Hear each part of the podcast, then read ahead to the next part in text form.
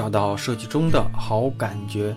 大家好，我是大宝，欢迎来到大宝对话设计师。大家好，我是你们的老朋友大宝。这一期的节目呢，我终于找到了一个算是救场的嘉宾。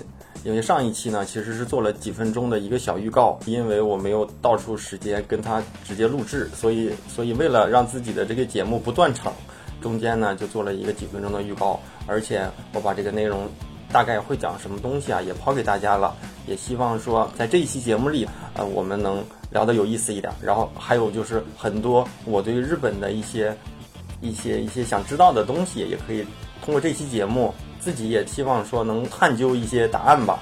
那先让我的这个嘉宾跟大家打个招呼。哎，大家好，大家就叫我小眼儿就行了。小眼儿，对啊，好好，但是我没这么叫过啊。那个，呃，那个，我得先说说我们之间的关系。说实话，呃，他他现在的跟我的关系是同事关系，但是我们又不都是设计师，就是他的工作其实跟设计关系不大。然后我我的印象是。之前你刚入职的时候，我们一起开了一个什么什么会，后来就是因为有一个工作需求，加了你微信。一加微信，基本上我们的习惯的日常就是先翻翻这个人的朋友圈，然后我当时一看，呱呱呱，全是日文，我就想着是怎么回事儿，这怎么回事儿？然后那个时候好像你是几月份？四五月份？我应该是四五月份。对啊，刚好是今年我是四月份去的，去的日本，而且我好像看到你那个定位上还有大阪。对，然后我就在想，这是刚从日本回来还是？应该前后点儿啊。然后就这么回事儿，然后一聊一聊，反正你会发现，那个我们这个设计团队的人里面，我跟你走的最近。同事就说了，你跟你跟人家关系最好。我说，然后我说对啊。他说为什么？我说就他在日本生活过，然后正好就是那时候刚回来，好多事儿问着问着，我们俩就聊到一块儿去了。嗯。然后我觉得，嗯，咱就开始，我有几个问题哈，都准备出来了。咱们就一个一个捋捋，你把你自己的感觉说出来就行。行，咱就咱就瞎聊天。对对对对，就就就就瞎聊，好时间瞎聊。对对对，就这意思。嗯，就就是你是什么时候去的日本？我应该是大学毕业，我想想啊，应该是一二年，是吧？一二年，就是刚刚那个 日本闹那个大地震，然后你就啊，大地震，当时反正震完了以后，我们家还问我说：“操，他妈的地震了，你还去不去？”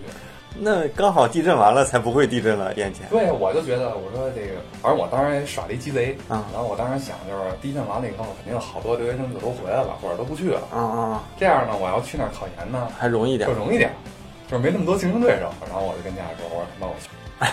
那那个，那那个，啊，那你是那个去日本学的什么专业？我是去，我是其实我跟大宝。其实以前也算是同行啊，学的是我一开始大学时候学的是也是偏设计的，但我学的是就是三 D 设计，三 D。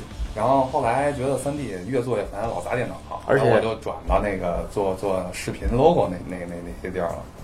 而且三 D 还属于那种入行门槛还高一点，比属于平面的还那种的，因为它可能是需要软件什么东西还还需要难度一些啊素描、骨骼都要懂一点。嗯嗯。最后就是很机缘巧合吧，就是也是家里想让我去日本，然后就说去那边选。本来我都选好学校了，是一个就是也是学艺术，继续做动画这方面的一个一个学校。后来就是我可能做着做着觉得。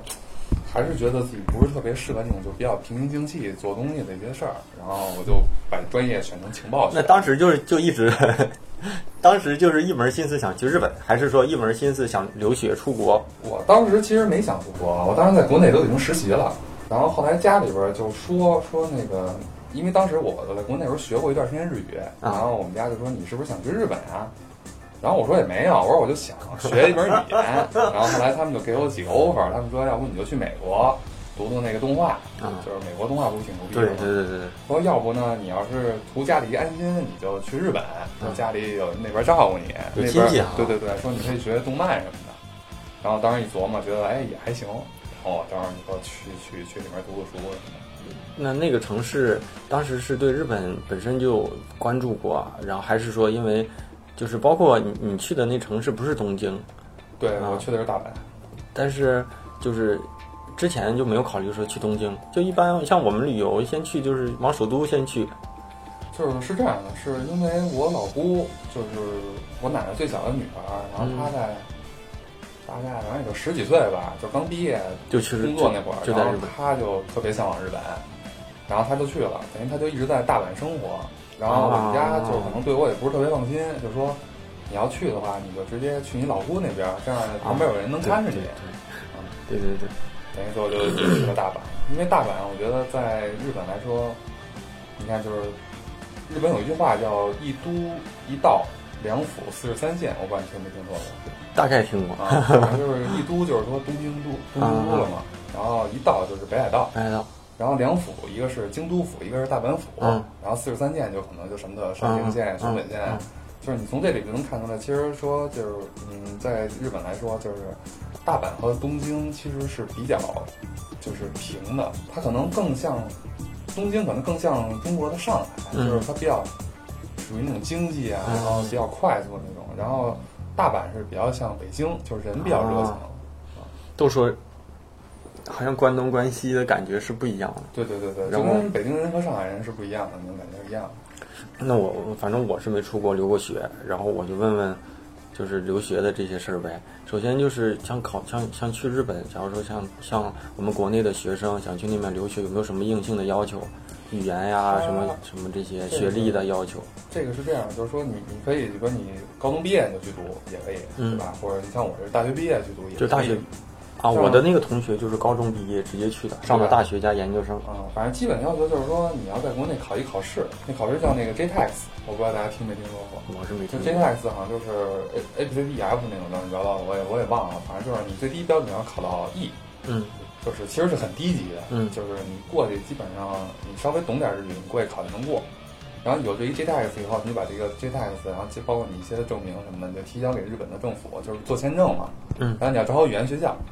这语言学校当时我上的是那个日本关西外国语学院，就是类似于那种感觉的。嗯嗯，就是相当于你考完那个试得去过搞一段语言培训。对，因为你语言它不像英语，就是咱们从小就学。那个的话，不培训连课都上不了。对，你就必须得去那儿学语言。现在基本上可能是嗯半天的那种，上一年。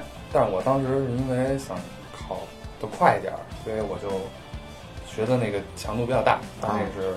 基本是早上起来九点开始上课，到晚上四四点，就天天学，就天天学。嗯，然后周末有休息。那学多长时间？然后我那是一年半的那 course，就是你要学一年半。嗯，但是基本上最后半年的话，他是让你去找学校啊，去联系老师啊。但是你说打比方，我们就不学，就在那生活，天天跟日本人接触。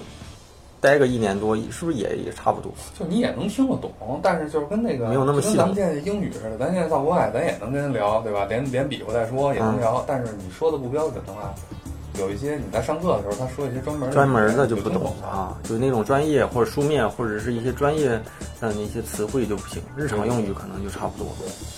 啊，然后就把这语言，把这些专就是相当于语言关过了，再去正常的上大学。对，他是这样的，就是你读完，大概我是读一年语言以后，嗯，然后他是这属于大学范畴里的一年吗？还是说你干什么都得搞这么一年？他他不算，就是说你要是日语特牛逼，就这个都不用学，你也不用学，你直接考去也行。但是基本上大家日语就是你，即便说你英语特别牛逼了，你去国外，你也不是说马上就能说，你得适应，就是它有一些一些话，就跟就跟北京话可能就是。不是本地人过来聊的话，刚开始也有点对，也有点不适应。然后他那就是说，读完一年语言以后，老师就跟你说了，你现在可以去找教授了。他会给你一个网址，就是比较官方的。然后你会找自己的分野，我们叫那个不不应该不应该，反正就是你要找自己你喜欢的那个专门。嗯。然后呢，这个专业对专业会有老师去。就是去去跟老师去沟通嘛，比如说我觉得大宝设计牛逼，对吧？我是想学设计的，大宝是某学校的一个教授啊，我就是自己联系老师，他收你了，我就会给给大宝发信息，我说那个大宝老师，我想跟您学习，嗯，对吧？然后我的研究计划是这样的，我又想研究这方面的东西，然后你要觉得哎，这他妈还挺靠谱，你就可以给我回信了，你就说那见面聊聊吧。还用考试吗？这样的？那后边要考试，但是最开始时候在日本要考研究生的话，基本上是先先找教授聊，你先搞定教授。那教授要你了，考试没过，就是教授基本上要你了，后边都比较好办，就不过也行。也不是不过也行，就是你分国公立嘛，就是你要说你考国公立学校，就是国立或者是公立学校的话，就比较难，那样学的比较低嘛。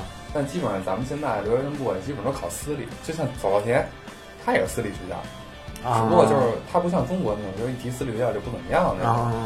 然后反正就是你要去找教授聊，找教授聊聊完以后聊，聊了以后，你带着你的作品或者你的一些考虑啊、你的建议啊，啊，包括你那些理念，都是要去、去碰。然后教授觉得，哎，你这还 OK，他就跟你说，你去写一份详细的，它叫研究计划书，就是把你想研究的东西要有一个好的流程，你要怎么研究，对吧？你要是有什么样的这个阶段，然后最后他觉得你这个研究计划书 OK 之后，他就会跟你说，我觉得你没问题了，我会收你做我的学生，剩下就是你要去考试，这个考试就是面试。然后笔试，面试也是他面吗？面试他会是主面官，但是旁边会有两个老师是他的那个就是副副面官，就是他他们是级别是一样的，但他会对人进行一个考核，比如他的日语能力啊，或者他一些专业能力啊，因为他们都是同样的专业嘛。然后但是基本上，如果你的主教授觉得你 OK 了的话，他就不会说不让你过。但是你看啊，有些人，我是学设计的，但我毕业就不想干设计，我就想转行。我就想学个什么生物学，也有这样的嘛啊？那这种呢，我是一点都不懂，我是因为不懂我才要去学。但是这样的话，上来就写个研究什么的，就容易我我就感觉自己也把把不准这种这种，有可能里面全都是很业余的东西。这个东西，或者是说也有这种方面的指导吧。这个好像说，比如说你说你你是学啊，你是学设计，嗯，但是你自己本身又特别爱好驾驶。你喜欢研究汽车，嗯，你虽然不是学这，但其实你也懂一点。你去选的那个新的专业的话，肯定也是跟你的兴趣相关的。哇，好多人不是国内的研究生都是为了哪个好好就业，哪个热。就我是接触，那可能就是另一种，另一种就是因为日本有一个制度，就是说它有一个叫研修生制度。研修生制度就是说，你去大学毕业去考。日本的管硕士那个叫院生，就是咱们的研究生。但他在院生之前有一个叫研修生，研修生就跟预科似的。嗯，然后你过去，基本上跟教授聊聊，他觉得你你不属于这个专业，你以前没学过，但他就觉得对你这人比较有兴趣，觉得你想学这个，他就推荐你说，说要不你就先去读一下研修生。研究生其实就是跟他旁边打下手，然后去参与他的一些，就先了解了解，对研究研究项目，然后过了一年以后再重新考试。但是基本就一年，这一年里边你不属于这个学校，但是你要给学校交钱，但是钱相对来说就会少一些啊。然后你也可以就是跟他一起参加一些课外能学东西，但没有名分。对对对对对，就是没名分，就没名分，就是有点像那种，有好多人就就就上一些学校里蹭课，但是也没有证，也不用考试。对对对。但是你要能学到东西，其实也行。对，但是就是就是这个就是吹个牛逼啊，就是当时其实基本去日本留学的。读院生就是读咱们研究生的话，基本都要经过这个研修生这一关，因为你毕竟是一个外国人，很多日本的文化你他们都不了解。那但是我当时是可能是连忽悠再怎么着，我就把那研究生给跨过去了啊，然后就是直接读的院生。那你从去日本就考试到最后上学到读完，这也得好几年吧？啊，我一共待了四年多。我天！那你这本科四年，研究干干八年？啊，反正是在读书，反正就是上班了以后，感觉自己都他妈成老头了，就感觉。对呀，但是是不是日本人大部分都是读完研出来工作？其实不是，其实日本连大学都不读了。现在就是你现在你你去了以后，就会发现说，其实现在日本大学里边很空，就大家没有人去报考大学。为什么？我看到感觉也是，就是他觉得没有用。就是现在日本，就是他可能是那那找工作不看这些吗？就是说白了，你要开店不看。就说一个简单的啊，就是说咱们中国人的留学生去那边了，嗯，最后毕业了，嗯，读的是大学或者读的是研究生，甚至有的是双学位，嗯，你觉得他们是能做什么呢？其实我的很多朋友，他们毕业了以后，可能是去三里来的，对对。可能会去哪个店？关西机场里边的免费店里当个服务员，嗯，或者是哪个店拉面店的那种那种小，因为小学徒，他可能是已经是比较系统化，他不需要你有太多的能耐，就是你过去踏踏实实干你点事儿。像我像我的日本同学，当然我也不好说哈，就是他在日本读本科研究生，我觉得应该是属于专业能力什么都挺好。后来是在优衣库。反正我是挺喜欢优衣库，但是也是从店长做起，什么店员做起，不也就是叠衣服啊什么的啊，然后店店长管理。但我觉得那个好像有要求，但是跟自己的真正的专业的关联度就不大，不怎么高哈。所以说现在日本人就基本上那叫专门学校，就相当于咱们的职高，就跟咱们的职高似的。那个现在专门学校学费甚至比大学还要贵好多。这样的啊，但是他那是就是学本事。就是，比如你说有人喜欢做菜，对吧？你去料理的专门学校；有人喜欢化妆，你去蓝翔呗，有点化妆的专门学校。啊。然后有人喜欢说这个这个这个这个这个这骑马，甚至有骑马的专门学校。对，就聊这些东西，主要是我也不懂。哎呀，挺好。啊，是这样的啊。那假如说我们都在那去公司里的那些职业白领，怎么办？他们那种的还得要点学历，总不能说你没上过学校。他的学历可能是有要求的，但是其实没有那么那么重的要求。就比如说，你说日本的这个动漫很发达，对吧？嗯。他们那里边做动漫那些人，他不一定非是大学毕业，可能就是专某个特别牛逼的专门学校毕业。然后至于说大学这种东西，可能人就是比较喜欢偏向跟咱们这个做个公务员什么的，当个银行那个职员，或者说做个什么这个那个的。但是现在我，反正我个人感觉就是日本大学已经不吃香了。它是一个就是教育很牛逼的地方，但是大家现在可能对这些教育啊，就觉得看的不是那么重，人家觉得呃本事更重要，那个证书不重要。对，而且现在我觉得可能是因为大家都知道这个日本的经济现在开始衰退了，就大家现在其实都很懒啊。对。然后我当时在打工的时候，有一个哥们儿，就是我跟他就聊的比较来，他就是一日本人，他就是高中毕业完了以后，他连专门学校都不去了，他就打工，然后他打工打的特狠。就是 恨不得他妈的早上起来打完了，晚上打。然后他他跟我说，他就打三个月工，嗯，打三个月工玩俩月，然后再去干，然后再接着打工去。他就是属于这种这种东西。然后他自己会会租一个那种小公寓啊，然后跟家里边就偶尔联系啊。然后他他的生活方式就是这样啊啊。不是人说现在日本进入了一个低欲望时代。对，就是有个有口饭吃就行，我也不追求好的。对，然后衣服我也不追求名牌。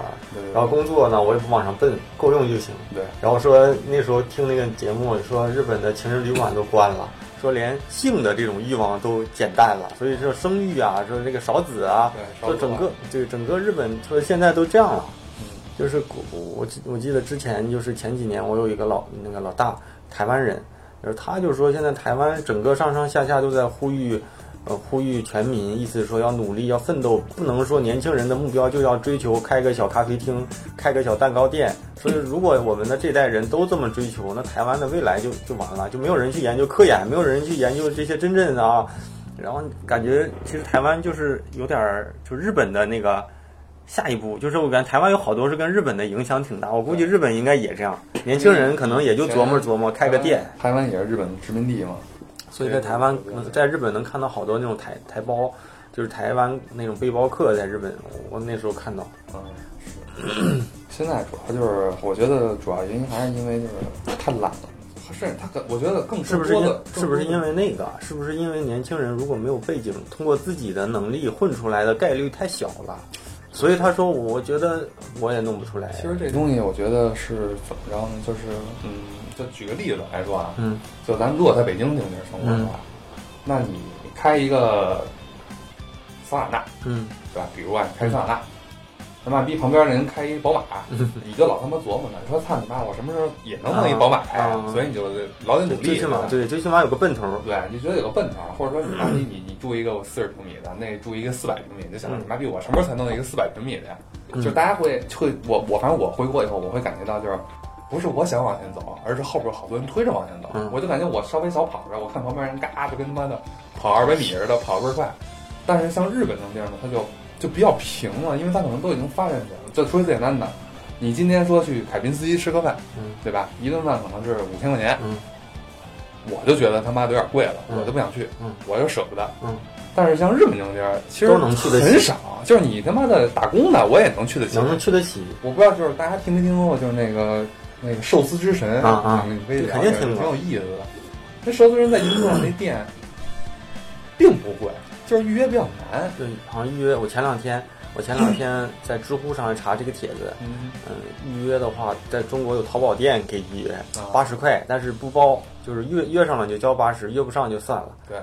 就就像我说，就是说就是就是他们的贫富差距不是体现在日常的消费上，对，就是你买个劳力士，其实他们一些上班的，甚至学生也买得起，对，不像中国，可能学生就真就这个东西不好买，但是他们就确实是，不是？我记得那个罗振宇，就逻辑思维不就说嘛，说在日本吧，年轻人之前已经过了过了那个追求名牌的一个时代了，说你带块劳力士。年轻人不会觉得你牛逼，而是因为你你是从其他方面省下来的，你省吃俭用勒肚皮勒出来的，而不是说你你你买得起，我买不起，而是说我们都买得起，只不过你可能少吃了多少顿饭，对，然后给勒出来的这么一个 一个一个一个一个，所以他们就很鄙视你，说你看你又又勒苦自己为了追个这个，嗯，所以他们可能跟咱还不一样，但咱们这边的人就买不起，可能就买不起，对。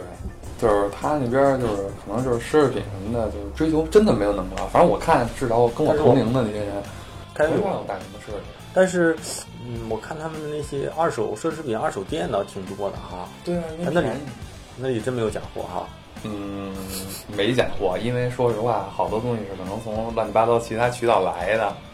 就是小偷啊什么的，偷偷完了，他妈的卖到大黑屋去。对，这对这叫什么大黑屋，还叫大黑什么？我记得我还进去看过，因为它好多门上贴照片，这个多少钱，这个多少钱，我一算怎么这么便宜？一进去一看啊，本来是好像还是属于那种连锁的对二手店啊。那你说还是挺牛逼的，满地都是大黑屋，我们那儿老觉得啊，对，里边都是什么大金链子、大金表，然后什么包啊，对包，我看包和手表手表多。你说现在啊？你你你回国也有好几年了，嗯，然后像这几年你时不时也去嘛？你觉得他们呢，就是嗯，生活的成本有有像中国这样，感觉年年都在涨？我觉得其实是没怎么涨，它消费税会往上涨。当时我记得我刚去的时候，消费税是百分之五，现在呢？现在现在是我记得我走那会儿是百分之八了吧？啊，后来一直那个安倍说要给提到百分之十嘛。但是你看，他其实提这些东西，对于国民来说，它没有什么太大的区别，感觉不出来，就感觉不出来。但是在中国是真是，真是贵啊！我记得零八年的时候，零八年的时候来北京，那个时候奥运会，那个时候我刚毕业，然后我哥就说走，带你去吃串儿，我们就在西单，叫西单吃库，我不知道你知不知道，那家店是我觉得那个烤翅里面最好吃的。那个时候我印象特别深，好像是 四块钱一串儿。四块钱一串烤翅，然后我我们一般三四个人呢去了就说那个鸡翅来一百块钱的二十五串，二十五串鸡翅啊，那个摞成一个小山一样，嗯，然后再搞点凉菜，搞点什么的，然后后来再去就是五块钱，再去就是六块钱，再去就是七块钱，再去就是八块钱，就是但是现在我忘了我最后一次去是七块钱，但是你要变态辣就是八块钱。然后一百块钱从二十五串就变成十十二三串了，就感觉好贵啊！但是好像好像日本，反正都说多少年也不怎么涨，或者不怎么变。它它倒是不怎么涨，但是就是你要按你这个说起来的话，其实日本东西可能算是吃的来说比较贵，比较贵啊。就是拿简单就是拿这个串来说吧，就是其实日本也有那个就是就是小烧烤嘛，对吧？嗯。我们当时来去的一家店叫那个 t o l i k i z u 就是那个鸟贵族。啊，我不知道你你应该你我去的话可能能看见，他但我标就是一小鸟，叫我记不住名啊。但是我上次去，我同学也说，有一些这种连锁店，一般反而还便宜。对，像这种店就是属于那种你吃烤串比较便宜的地儿。嗯。它那里边就是基本上就按咱们的羊肉串来说，它是两串一盘儿。嗯。然后呢，它那一盘儿是大概二百三十块钱日元，二等于二十六一十二，就是十三三十三四块钱。就是那一盘儿，它那里边都是均价，就是一切可能一切都是二百八啊。然后你就咱们可劲儿点吧。但是就是我觉得啊，就吃起来的话，肯定是比国内那些东西它做的要实在，它不会说他妈的真的都是放一大堆，对对对对对，就是比较实在，所以你就吃起来也放心。而且这个价格在日本来说也不算贵。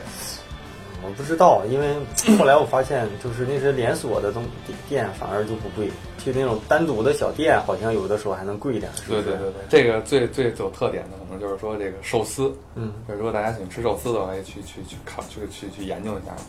就是说，你看在日本，就稍微大点的寿司店，像什么库拉斯西啊什么的乱七八糟那种东西，你去里边其实很便宜的，那一盘里边有俩。可能一盘就一百一百出，就是一百零八或者怎么着，就一百一，就跟国内的就差不多了。反正就是七块钱，七七八块钱两个。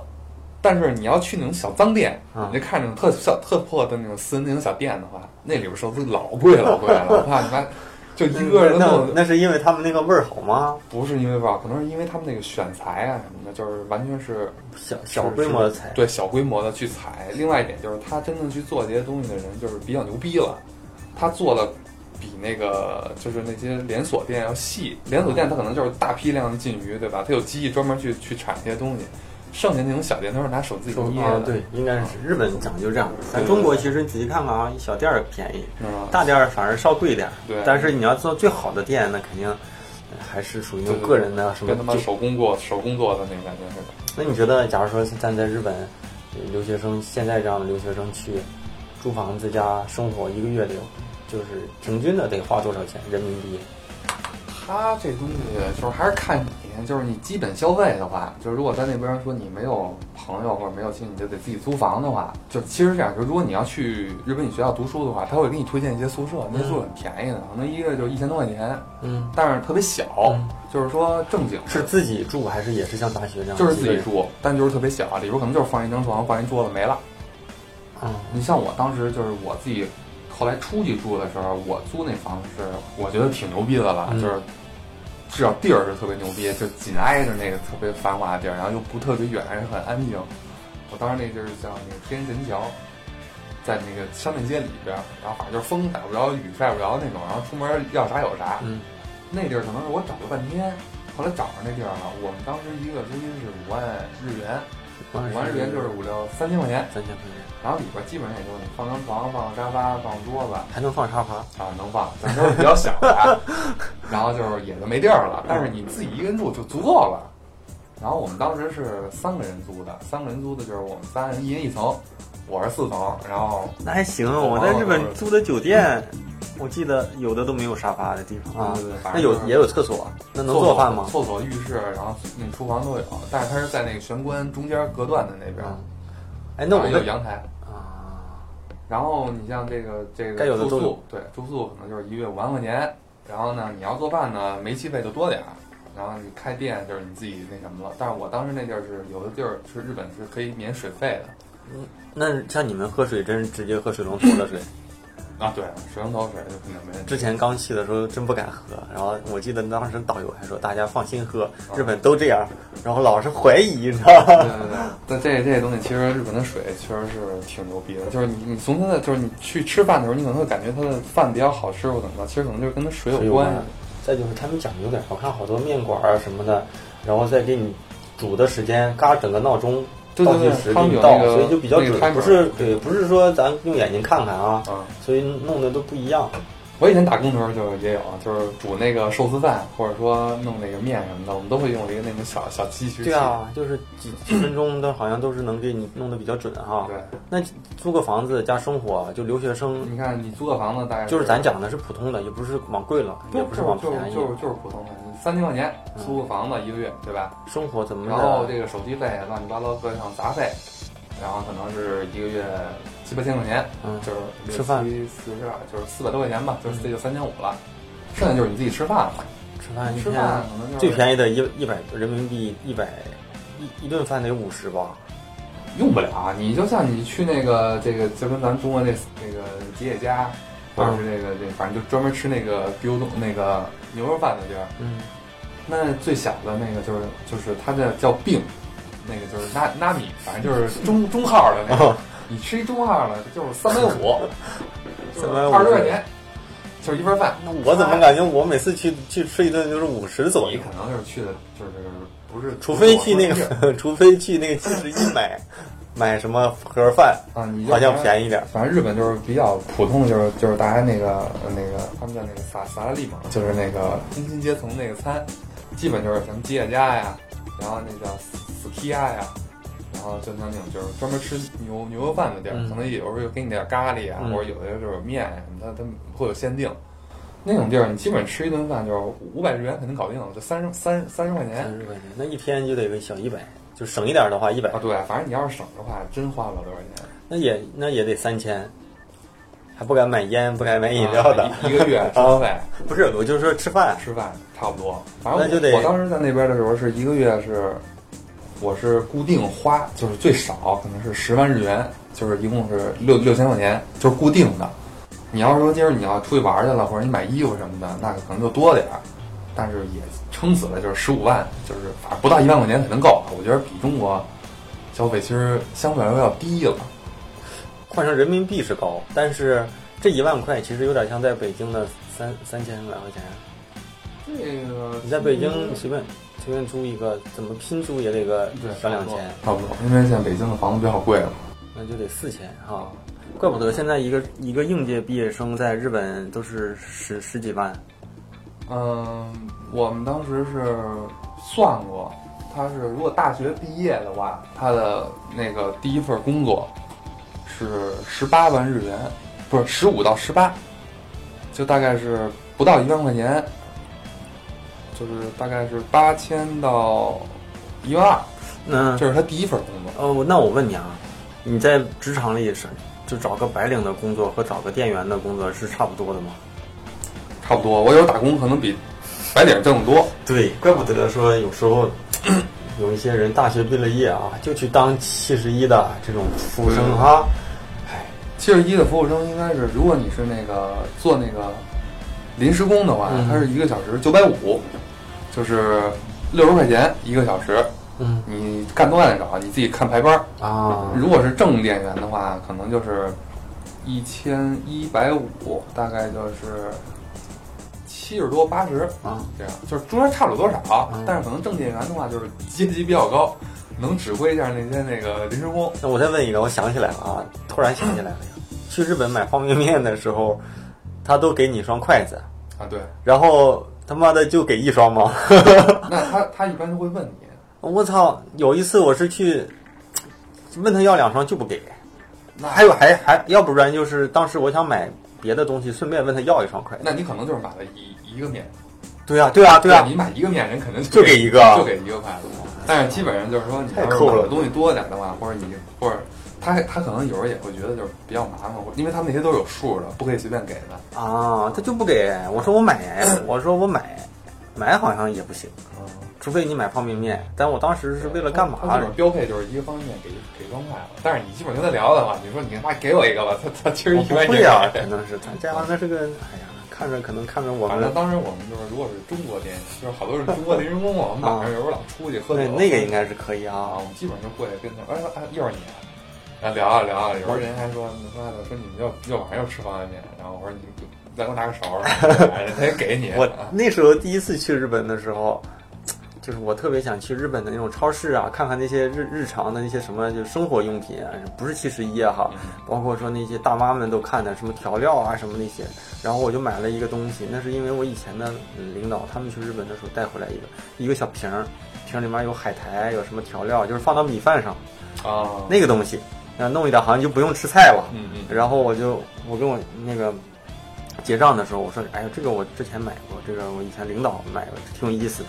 然后嘎，那个人一说话，一听我说话，他就，他就他也说话了。他说：“对，这个都是吃不上饭的时候，都让这个点一点，就相当于调料，还有点营养，好像是。”对他们做那个饭团的时候，往往上撒点这东西，或者吃饭的时候撒一些，撒一点那个，对，好像是能好吃一点，甚至说你要真省点，就不用吃菜了。那真是什么都有。但是他们老吃那肯定不行。对。就是人家都说在日本生活压力挺大的，然后你觉得你觉得你在那段时间就是有这方面的压力的感觉吗？我可能是因为还在上学吧，后来我我在日本工作的时候也没太觉得，可能因为我觉得就是大不了就他妈回国嘛。啊。但是确实日本就是生活压力比较大，它的大是因为就是它不像国内一样，比如咱们现在国内说基本都是独生子，对吧？基本上房子、车呀，家里都给你备好了，对吧？你就踏踏实实的挣你那份钱，养活你自己，养活你媳妇儿就行了。但在日本，生的比较多，一生生他妈的三四个，家里买房子你就甭想了，就是老家自己有房子，你们剩下的就到十八岁就给你轰出去，你滚蛋。嗯，你外边租房子去，我说你该干嘛干嘛，人家不会对你有太多干涉。所以说，他们可能就是说，面临一些压力，比如我结婚了，我住在哪儿，对吧？然后我想一些，我想出去旅游。或者我想吃这吃那什么的，就是虽然他能满足的温饱，但是不能一直持续，而且他还没法挣什么，想办法发财，哪怕有一点点的都很，我觉得比国内都难，机会少，是吧？就是机会，机会其实也他妈挺多的，但是他们就是还是懒，你知道吧？就是日本，我觉得那么多想法，对，我觉得他是没想法。你说日本懒，我倒感觉中国人你比他们勤勤劳吗？也不好说。嗯，反正就是少了那么点拼劲。就不拼了，对，就是觉得就年轻人也这么想，年轻人也这么想，同学日本人也这么想，都这样，就觉得操，我毕业了以后找份工作，对吧？差不多就行了，一年几次旅游，就是他们的最大梦想，就一年几次旅游，而且他们旅游就挺高兴了。然后我的同学在日本不是换过工作吗？他就说嘛，他说我吧，如果在这再干几年，我就能当上店长，还不敢乱换。如果换到另一份公司呢，就算是新人，还得再继续来。你说说，所以他们就感觉就是。好像在日本就是换工作这事儿还不像国内，咱一年半载不行就换。说这三个，就是我不知道你当时跟你说没说过，就是你知道，就是现在日本他们这些经济衰退也好，怎么着也好，他们觉得最大的那个那个那应该对这件事情负责的人是谁？你，有过考虑吗？就是有看过相关的东西没有？就他们会觉得。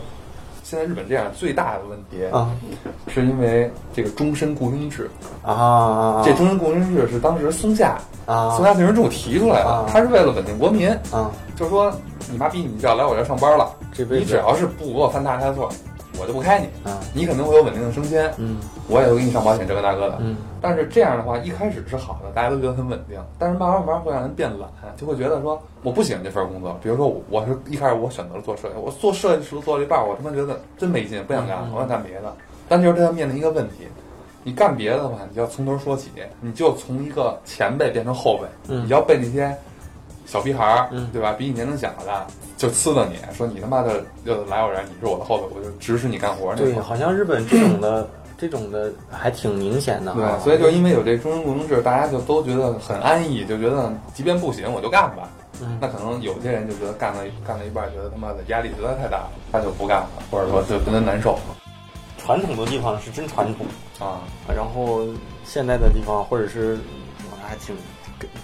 反正我觉得，我这规矩还真真是，哎呀，感觉早该换换了啊！日本创新的地儿就是大学创新，大家现在不去，不去读。我们当时大学里边有专门一栋楼的一层，专门就是展示那种就最高端的那种科技，包括艺术，一些艺术形式，然后就是很少人去。哎，我我再问问，像像，突然想起来了，就是那你在那边上学，一年的学费是多少？学费应该是一百五十万还是二百万？就是哦，不是不是，他学费是一百万日元，一百万日元就是六万块钱，六万多块钱一年一年。哎，那还行哈。那怎么我听到的那些什么上大学的都他妈的，嗯，两年三四十万、五六十万这样的，在国外欧美。你这么算的话，就是反正英国反正读书会比较贵，因为英国研究生就一年嘛，他他反正我妹去英国读书就是，他一年就要三十万。对啊，但是算是三十万换成人家英镑。好像也还也还好啊，对对对，也还也还行。但是就是可能每个国家不一样，而且现在日本，就是你看现在是一百万吧，我跟你说一百万日元。但是如果你是留学生，嗯，你去读书的话，中国政府好像是有一个免免免免责还是免税申请，嗯，他会给你退那个一个税，嗯，因为税反正就是留学生减免，对，叫留学生减免，留学生减免完了以后，可能一百万就变成了七十多万了啊，又便宜了，就又便宜了。然后你就直接交给他七十多万就行了。然后这里边你就是再加上生活什么的，我觉得一年就是一年就是十万块，一年十万肯定不够啊！对啊，对对，十十四五万，你就算啊，一个月是十五万，十个月就是一百五十万，一百五十万加上两个十五万就是一百八十万，一百八十万加上一加上七十万的学费是不到三百万，二百五十万日元，二百五十万是就是大概二十万块钱。啊，这么多，那还是那还是有点多。对，但是你你打工什么的，你就挣了。你打工，看你随便找个地儿，你刷个盘子、洗洗碗，这一个小时。但是你看哈，在日本都说什么打工打工，在韩国说什么打工打工，但是你看在中国就没这种哈，上学的学生也不会出来干点啥。其实也干，反正以前我哥们他们都打工去，但是可能就是中国他他不是特别平等，就是你说你现在麦当劳打工，以前我记得麦当劳打工一小时七块钱，嗯，就是合日元才一百块钱。那当时就同样的时间，你在日本打工的话，你一个小时是赚了十倍，那完全就是不一样了，嗯，对吧？现在可能就是都比较鼓励大学生什么创业什么的，可能就是鼓就鼓励再加上父母可能尽可能的说，能能给你一个安稳的学习环境，就别出去干这干那个了啊。现在的学生其实我上学一会儿也没干过啥。反正但是好像在日本呢，都基本上都干点儿哈，都干点儿。他是基本上从高中就可以打工了，高中是最低工资八百，啊六八四十八四十八块钱一小时啊，就是高中生可以开始打，然后有时间限制。还真有人出去打吗？有啊，我妹他们都去啊，都去打工去。那是为什么？父母希望让他出去见识见识、锻炼锻炼，还是说你就出去挣点你自己的钱？反正是我该给还是给？我我老姑当时给他女儿生活费就是一个月五千日元，就是高中了。呃，五千人民币不是日元，五六三三百块钱啊，高中这就是你生活费，除了吃饭呗。你吃饭中午给你带便当啊？为什么为什么不出去吃呢？对，我看他们都喜欢那么。他们其实也觉得贵啊，而且就是可能有这个这个这个这个这个叫什么文化吧，就是喜欢大家都得带放假的聚，就是中午休息的聚在一起。而且感觉好像你不带，好像你家里人不管你那种，好像我看着日剧里就感觉到，对你你看这是我家谁给我带的，然后他呢七十一买一个小饭团，也感觉好像没人管他那种啊。但因为现在好像日本家庭比较忙了以后，大家也会去七十一说。买个便当吃什么的，其实其实一便当挺好吃，还行，是不是？我觉得还行，我一天晚上还在那吃。我没有，我我现在也还行。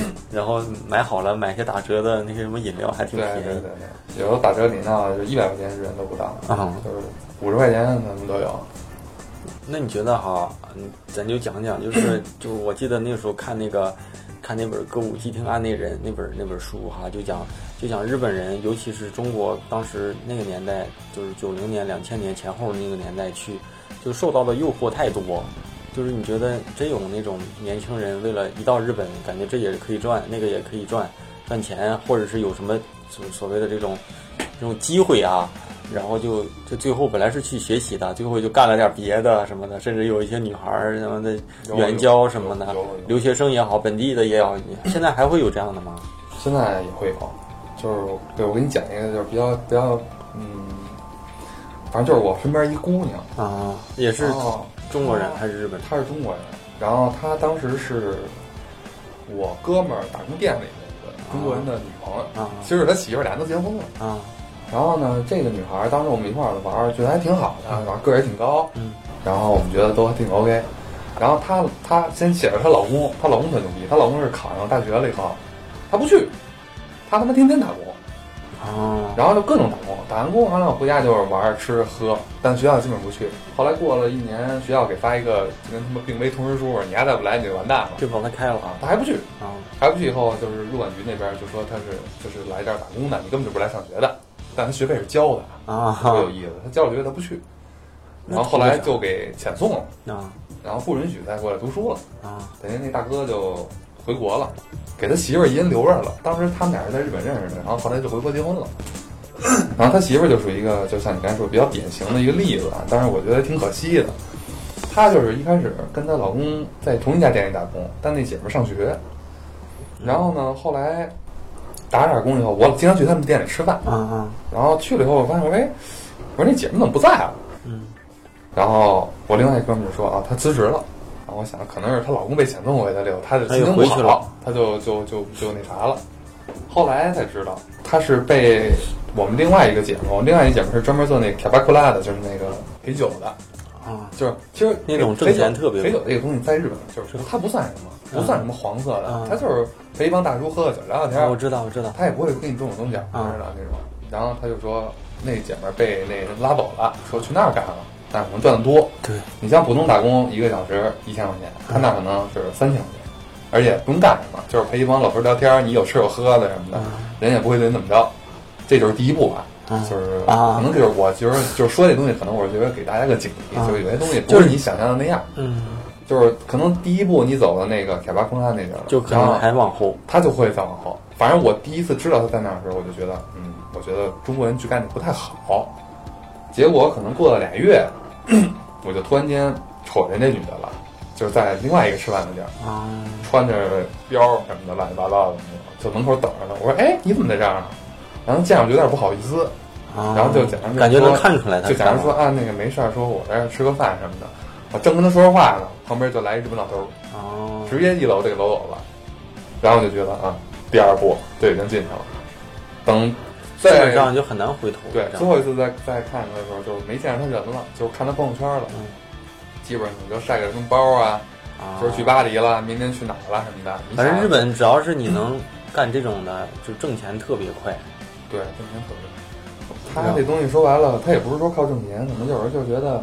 回不去了，那种回不去了，就是你走了那一步以后，就觉得怎么着了？但其实，咱们就是理性的去思考这件事的话，其实每个人有每个人的活法，对吧？有人愿意上班，有人愿意干这个。其实我我到现在都觉得，说你做个妓，嗯，对吧？做个妓女和你做个正经的上班的人员是没有分别，只不过大家感性层面。但在日本说那个像就像那个那个那个歌舞伎厅这样的啊，那种职业的所谓的妓女什么的，是在日本也是合法的啊。那他会说自己是干这个的吗？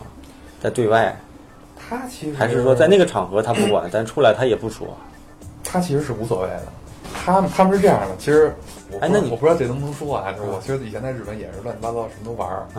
就是我曾经了解过他们就这行啊。然后就先说最简单的，大家就比较关注就是真正的那些妓女，就真的 纯卖的啊。在大阪有一家有个地儿叫飞天新地，就是大家有兴趣可以去去了解。这地儿特别牛逼，这地儿找不到看不到那个字儿。关西最古老最古老的去。啊，基本就是一个个小房子，然后里边跪一妞，旁边一大妈，大妈就负责招呼客人，那妞负责对你笑啊。然后他们就是客流量特别大，然后一天可能接好几个活，嗯，然后挣的也不多，挣的也挺多的。然后他们就会分成。然后我当时跟他们聊的时候，他们就说那个那个那意思就是说我在这儿干两天，我就回老家了。回老家以后，大家也不知道干什么。那跟中国其实是一样的。然后说我会找一个老公，就是喜欢我的，我也不需要他有多么好的才华。那时候我也有钱了，对吧？啊，就是就是踏实过日子。好多是因为其实跟中国是一样的。对，好多是他因为想还债那种。就你看电视日日那个日剧里面，好多都是家里欠债，家里欠债，哪来那么多债欠呢？啊，就是穷你就穷过嘛，富你就富过。就是可能是他爸可能是赌好赌，或者说他爸当时做了一个生意赔钱了，贷款还不上。那可能女儿可能就是为了还这些东西，或者说一些日本的一些黑社会，就是强迫你必须去还那个钱，就是类似于这种。然后剩下的可能就是一些特殊爱好的那种。反正以前之前有过一个人妻，我也跟那人妻聊过。我说你老公是日本人，他是日本人啊。然后我说你老公知道你干这个吗？他说知道啊。他说我也有正当职业啊。他说我白天去卖衣服，然后晚上在这干。然后我说你老公知道？他说我老公知道。他说他觉得这没有什么。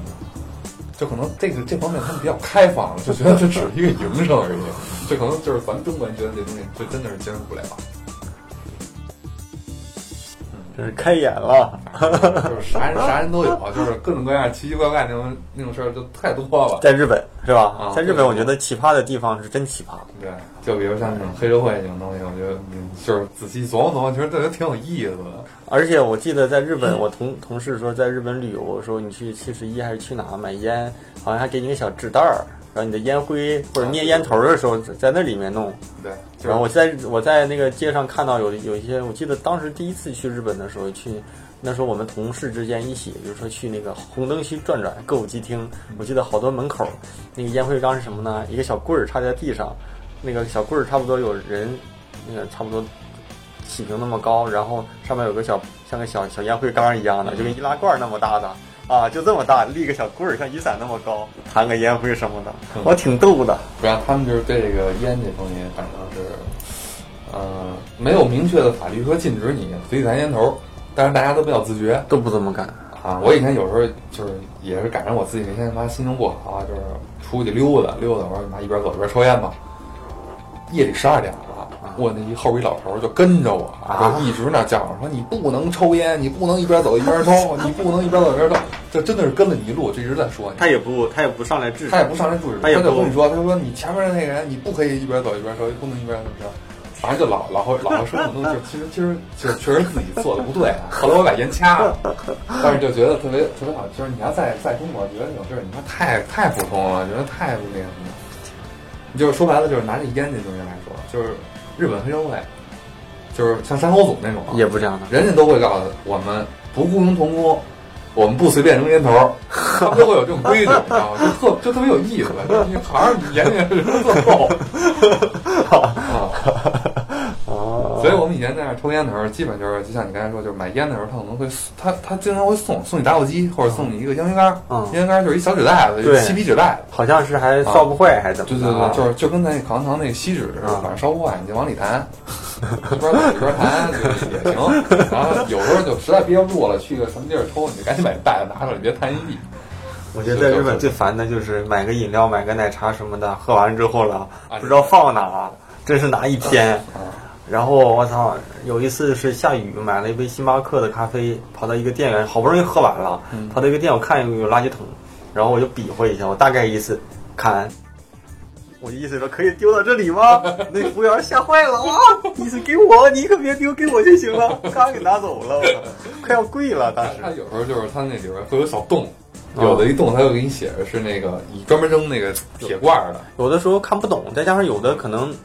有的那不知道是他怎么分的啊，咱不懂。嗯，它基本就是铁罐，然后纸，还有就是那个玻璃瓶。嗯，啊，就是基本就是这仨。你扔的时候反正就是不能乱扔。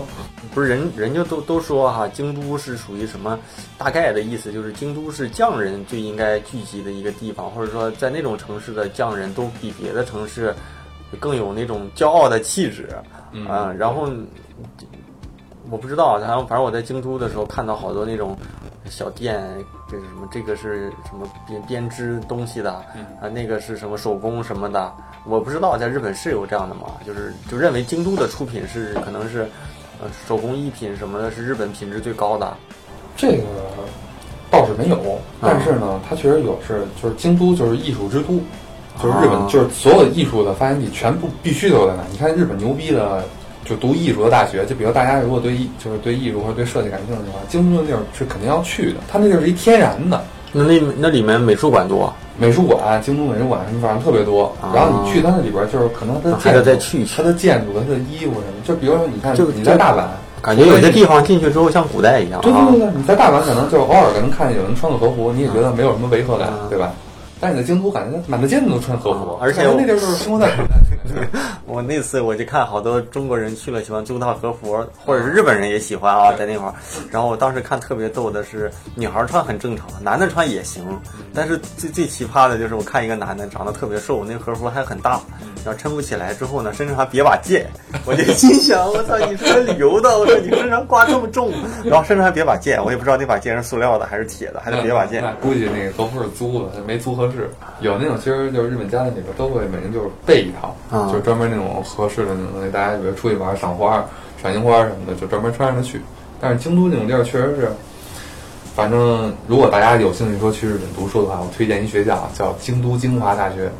它是以什么为主？它是完全以艺艺术为主的一个学校，就是纯艺术的。我当时去那学校，哎，那个学校在京都是属于那种城城市里，还是属于那种还得坐在山上？但是那学校其实那学校也是私立学校。那假如说学校里面，假如说有什么展览什么，也可以免费去看吗？可以啊，就是学校里边很多很多展览，就经常会有个，就是比如当时我在那学校的时候，我们老师会让我们去那个是叫国际美术馆，大阪国际美术馆看一个，就是一个是那是法国还是哪儿的？反正就是，我记得那名字叫我唯一的愿望，就是讲一个什么独角兽和一个女的，就是她她那整个画全部都是用那个。现编出来的，特别特别大，然后一共有好像十几幅，然后每幅画里边都有一些玄机什么的，他会给你讲，但那些东西都是免费的。啊，你当时在大学里边，他会老师会跟你说我有票，你谁愿意去？然后可能就有一些同学说，我我想去或者怎么着，然后或者说有些内部的折扣，说你去那儿的话，你只要说你是这个学校的，你就可以免费。然后包括自己也会做一些那个展览嘛，就是学生展览。我当时去那学校的时候，就是感觉就特别安静，就是没有那种特别燥的那种感觉。大家都是我去了日本的几个学校，的感觉都是这样，对吧？就是特别特别安安静静的，干干净净的，人也不多。对，弄个雕塑自己那捏，或者说在那样自己划了，要不就自己画。就是你说那个学校吗？对，京都精华，可以，可以去去。我我搜搜，我准备下次去再把京都奈良什么的再好好再看看。上次太紧了，就感觉没来得及仔细研究研究。挺牛逼的那我当时反正去了一次以后，就觉得我操，这个真是 感觉有点像那种艺术圣地那种感觉。大不大？挺大的，反正它它因为它因为日本大家都在山上嘛，所以它占地面积都比较大。但是你就感觉整个里边没有那种特别豪华那种建筑，都是那种比较就是比较古朴的那种感觉。京都好像就是不一样，就是那样哈。对，行呗。嗯，反正我觉得啊，咱们作为这一期节目的上半场，嗯，时间。时间也够了，时间绝对够了。然后这期时间差不多，咱们就上半场其实跟设计讲的不多，跟日本讲的多哈。然后我反正好多事儿也挺好奇，包括说有一些人，我相信有一些小伙伴也愿意未来去日本看看，甚至说有一些人也愿意去日本，有机会想去那边上学。甚至我甚至发现我的公众号里面有孩子的妈妈关注我。他说我是你的粉丝，是我女儿听你的电台，然后推荐我的，还真有这样的啊！现在挺有意思的，有有孩子的妈妈，还有老师，因为学生推荐之后，老师过来了，所以我觉得这些事儿跟专业不无关，但是跟日本这个这个国家有关，然后还是说你自己去旅游和你在那边生活的感受是完全不一样的，我们看到的都是表象。然后可能看到的都是跟来北京的人都去王府井、都去天安门一样，但是真正的北京生生活的人也我，反正我到现在我也没去什么长城这种地方，天安门这种地方没也基本上也不太会去西单什么的，所以感觉是不一样的。然后咱这期先到这里，然后下一期呢，嗯，虽然你不是做设计的哈，但是你之前也是属于在广告公司里面呃工作过一段，我觉得咱可以聊聊。这方面的内容，然后对看看日本的这种工作模式是什么样，日本日本的这种思维模式是什么样，行呗？咱们这一期就到这，咱们下周下周再见。好，拜拜拜拜拜拜。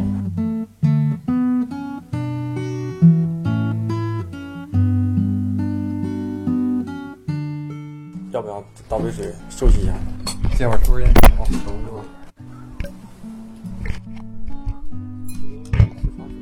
等会儿。君が吐いた白い木が今ゆっくり应该没问题啊，那咱就开始呗。行，开始啊。雲の中に少し咱俩基本上算是没碰过啊，这个怨我这周的事儿，这周的事儿太多了。傻逼了，嗯，傻逼了，开始了啊。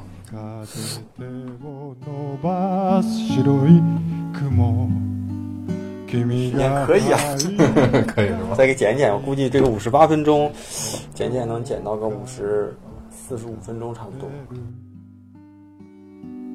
ずっと昔の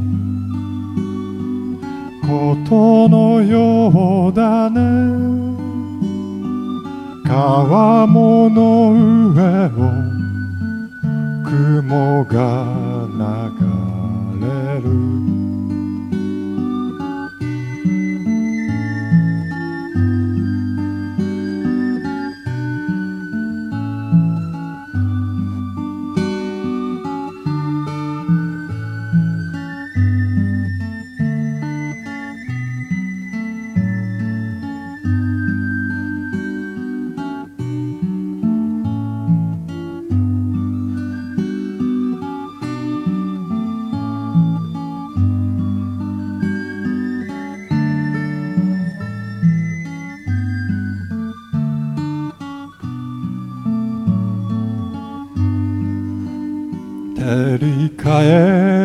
差しを避けて軒下に眠る犬。